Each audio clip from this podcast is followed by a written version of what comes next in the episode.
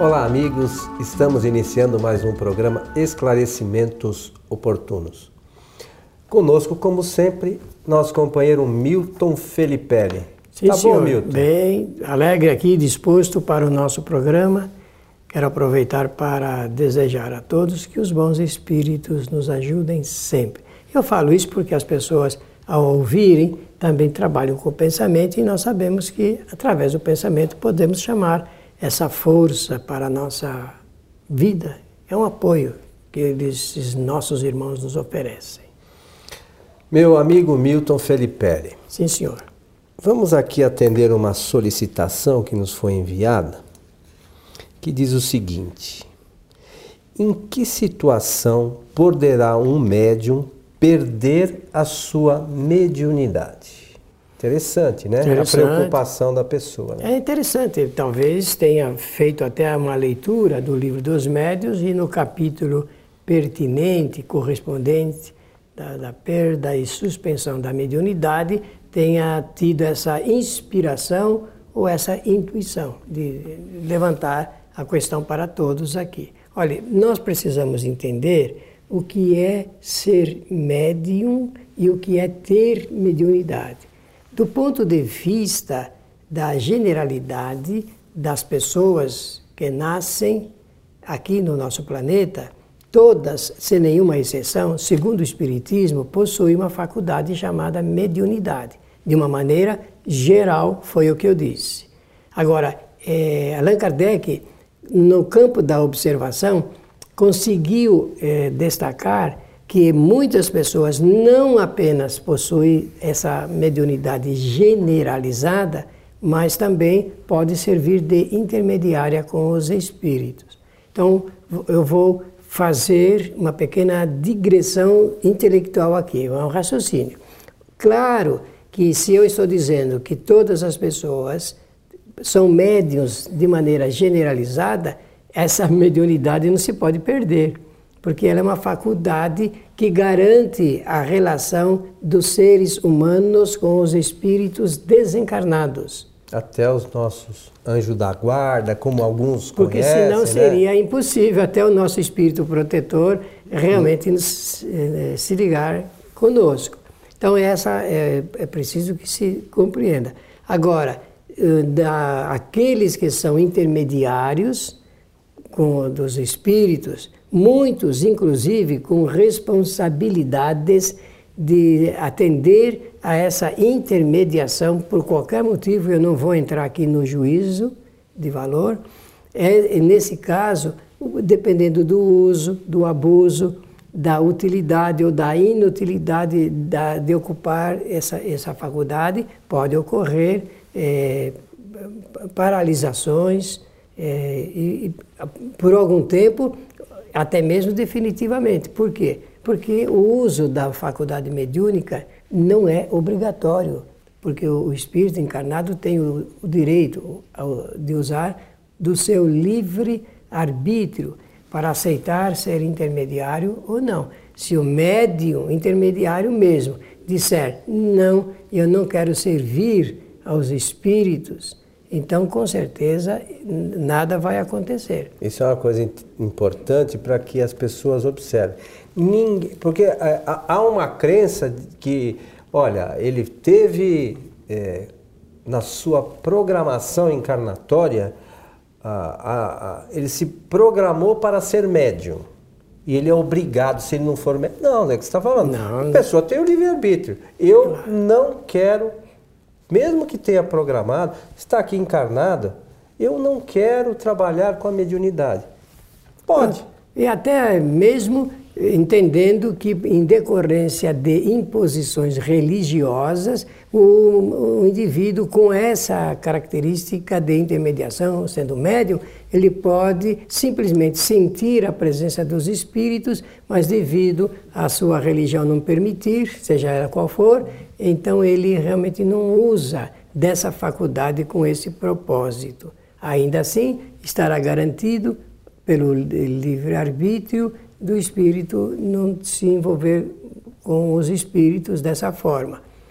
Consequências, somente, cada caso é um caso, não há como generalizar. Não tem regra geral. né? Seria, né? da nossa parte, o exercício de um terrorismo espiritual, falar qualquer coisa que pudesse significar que o indivíduo vai ter prejuízos morais, materiais na sua existência, ou até mesmo físicos, como enfermidades, se por acaso ele não usar é, desse recurso para intermediar, intermediar a vontade dos espíritos. O, no caso, por exemplo, é, de a pessoa, Milton, é, fazer mau uso da faculdade mediúnica, nós estamos falando aqui nos casos de obsessão, não é isso? É, agora é um, um, um, um assunto de ordem moral. Então, é, isso aí está no, no, capítulo 23 do livro dos médios, né? É, que trata dessas questões da todas, da obsessão, que podem levar a pessoa, é, se não se cuidar, a perder por um certo período ou definitivamente a faculdade mediúnica. É, é eu, eu, não uso a palavra é, perda, eu prefiro a palavra Suspens... interrupção. Ou suspensão. Ou suspensão, que é, parece você é, ter mais razão de usar. Então, a palavra suspensão, ela é bem apropriada, lembrando-se de que existem dois tipos de espíritos que se comunicam através dos médiums, espíritos bons e os espíritos maus. A opção de quem é? Do agente encarnado, que serve de intermediário. Como é que é essa opção? Através, da, você falou bem, da, do modo de vida, das coisas que são regradas, bem regradas, moralmente falando, o médium que tem bons pensamentos, que regra sua vida dentro de uma pauta eh, de comportamento exemplar, por exemplo, eu não estou falando de médios perfeitos, de eh, médios que levam a vida exemplar, com toda certeza estará sempre ligado aos melhores espíritos enquanto que aquele que não tem regra alguma, que não tem um bom comportamento moral, estará ligado àqueles espíritos inferiores que, por enquanto, nós chamamos maus. É, eu gosto de falar ainda sem esclarecimento, porque mal ninguém é, porque não tem o conhecimento a maldade, muitas vezes. Mal não existe. É. é uma outra questão interessante, Milton, é, é, é que eu acho que tem, tem que fazer uma, uma, aí uma, uma certa distinção. O, por vezes, é, Kardec mesmo falou, esse, esse utilizou muito desse recurso na revista espírita. Por vezes no centro espírita, nós recebemos alguns, algumas mensagens de espíritos que você vê que não tem um conhecimento profundo, né? ainda é, tem um conhecimento relativo. E que estão, de, de certa forma, prejudicando algumas pessoas.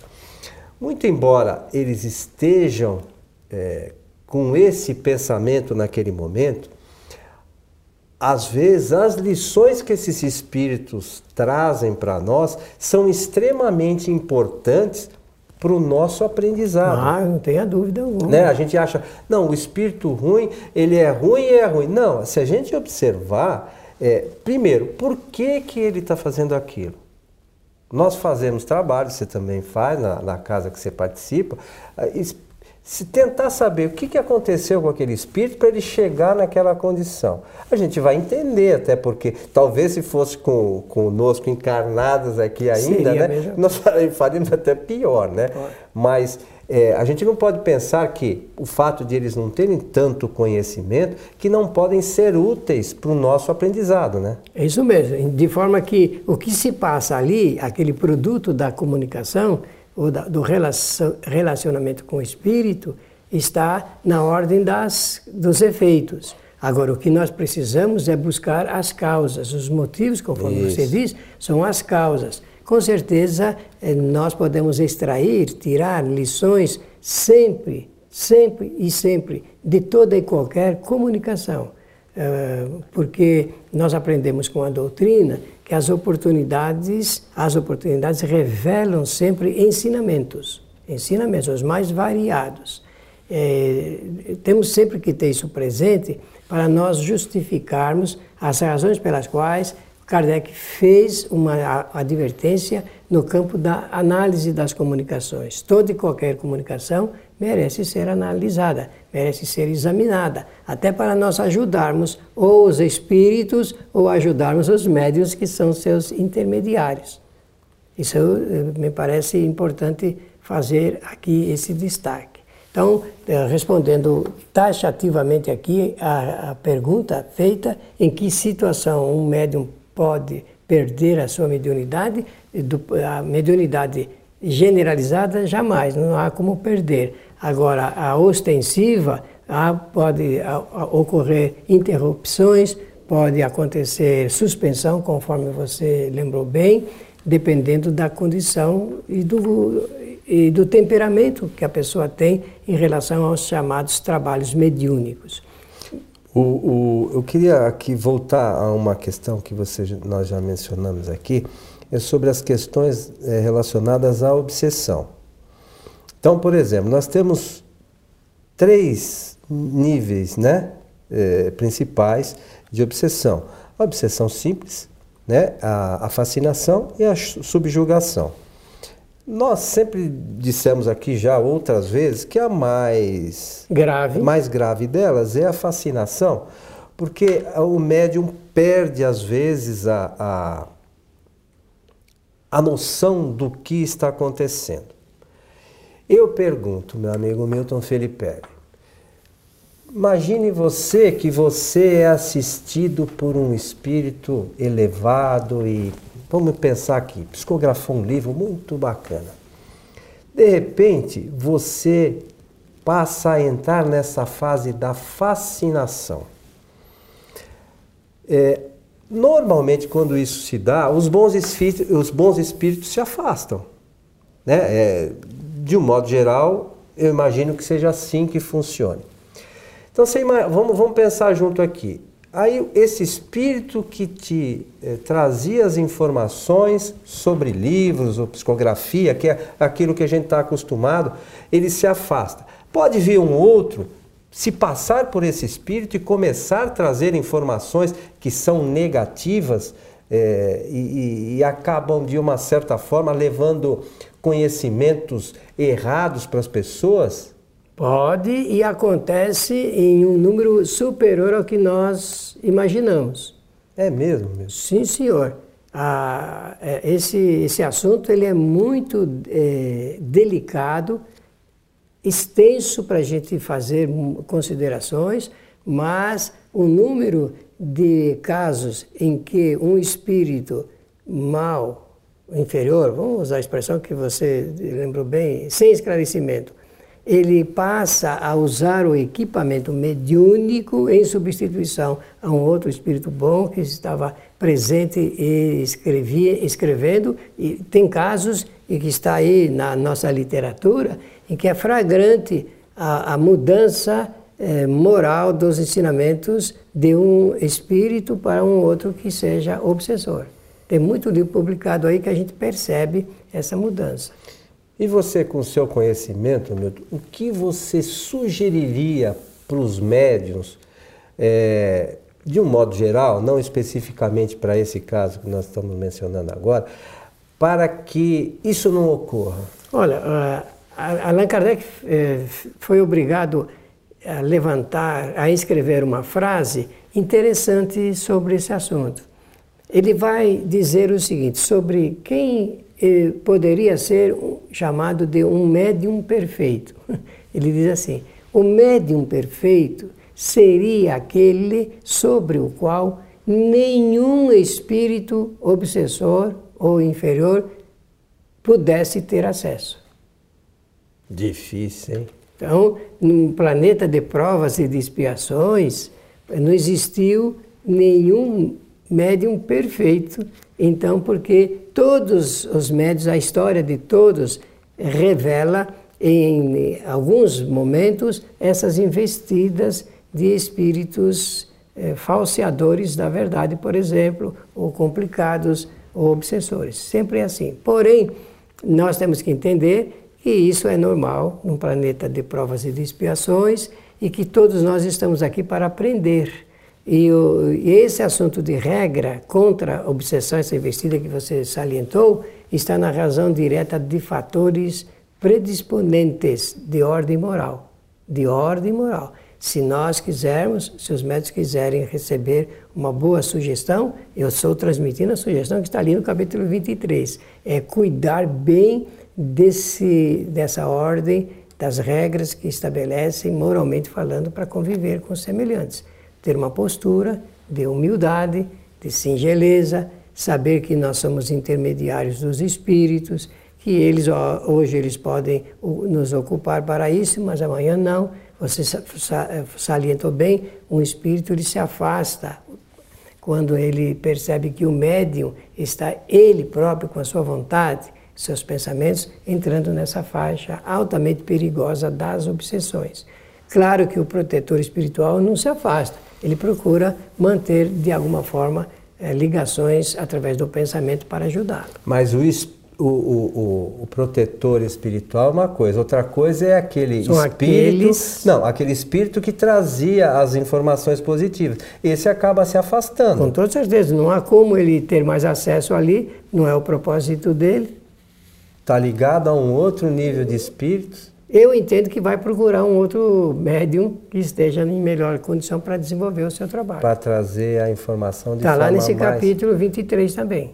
Mas você sabe, Milton, que eu, eu, imagino, e nós já conversamos, isso, conversamos sobre isso algumas vezes, se as pessoas tivessem o cuidado de, de quando se é, recebe alguma informação doutrinária, e Kardec fala, uma, traz uma questão muito importante, se não me engano, na revista Espírita do ano de 1865, é, ele fala algumas coisas sobre romances espíritas.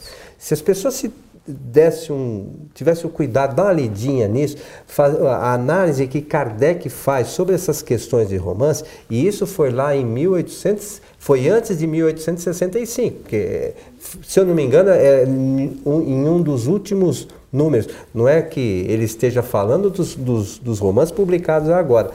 Já havia problema em romances naquela época com, a, com, as questões de conteúdo. Então, Kardec faz uma série de alertas sobre, sobre essas questões e, e, e tinha, eu acho que tem uma questão de ordem prática que seria muito mais fácil hoje para o médium que tem cuidado. É, é, é pegar o, o material que ele quer publicar e fazer um cotejamento com as obras de Kardec. Ah, esse cuidado técnico e doutrinário precisa As ter. As próprias editoras talvez pudessem ter esse cuidado para não incorrer em erros, porque está cheio de gente, como você já mencionou aqui, novidadeiros, né? O pessoal gosta de uma novidade, mas isso realmente está ligado com a doutrina? É, e não contribui muito com a divulgação dos, das bases doutrinárias, doutrinárias do né? Espiritismo. Né? Ao contrário, complica, porque acaba, acabam publicando é, textos que, não sendo correspondentes às obras de Allan Kardec, ao contrário, contrariando-as, em vez de ajudar, prejudica na confusão da opinião pública. Né? E por vezes o próprio espírito, como não é um espírito que tem muito esclarecimento e querendo fazer prevalecer o seu pensamento, diz para o médium: olha, isto é uma, uma revelação que você está é. recebendo, só você. E aí, acaba, aí alguns acabam achando que a doutrina está superada, né? É. Sem ter estudado adequadamente. Né? Aguça a vaidade né, do, é. do médium, e quando o médium tem sua vaidade insuflada, realmente ele vai ficar com seu, sua razão afetada. Kardec diz que nesse momento a paixão cega a razão. Ele fala textualmente isso, que a paixão cega. Agora, quanto aos romances, Kardec começa essa matéria que você salientou, dizendo que seriam de grande valia realmente se contivessem um material de ilustração, de informação, doutrinariamente em cima do que, das bases da doutrina espírita. É, é o controle universal, né? Controle Não custa universal. nada. Se as pessoas quiserem fazer as coisas direitinho, segue a orientação de Kardec, está ali, né? Tem, agora temos tido sim bons romances claro. é, dentro da literatura espírita, bons romances, tem autores aí é, importantes de, de, um trabalho cultural é, e doutrinário satisfatórios. Mas eu, eu, Kardec fala que romance é sempre romance, né? Claro, é para então, encantar a nossa vida. É, então a gente não pode confundir um romance com conteúdo eminentemente doutrinário, né? Que o conteúdo eminentemente doutrinário visa é, o esclarecimento racional de uma ciência que é o Espiritismo e que se traduz por trazer informações sobre a realidade da nossa vida. Meu caro Milton, estamos chegando ao final de mais um programa Esclarecimentos Oportunos. Suas considerações finais. Muito bem, eu agradeço pela pergunta eh, encaminhada e também pela oportunidade de discorrermos aqui sobre um assunto dessa natureza. Que os bons espíritos nos ajudem sempre. Lembramos sempre que aqueles que tiverem algumas dúvidas sobre essas questões podem nos encaminhar ou pelo site espiritismoagora.com.br ou também pelo, pelo nosso site Kardec TV. Você é por onde você pode assistir a esse programa, o outro programa que nós produzimos, o que diz Kardec, tem lá toda a relação dos programas Transição e um curso que o Milton é, preparou é, Espiritismo agora, série Mediunidade.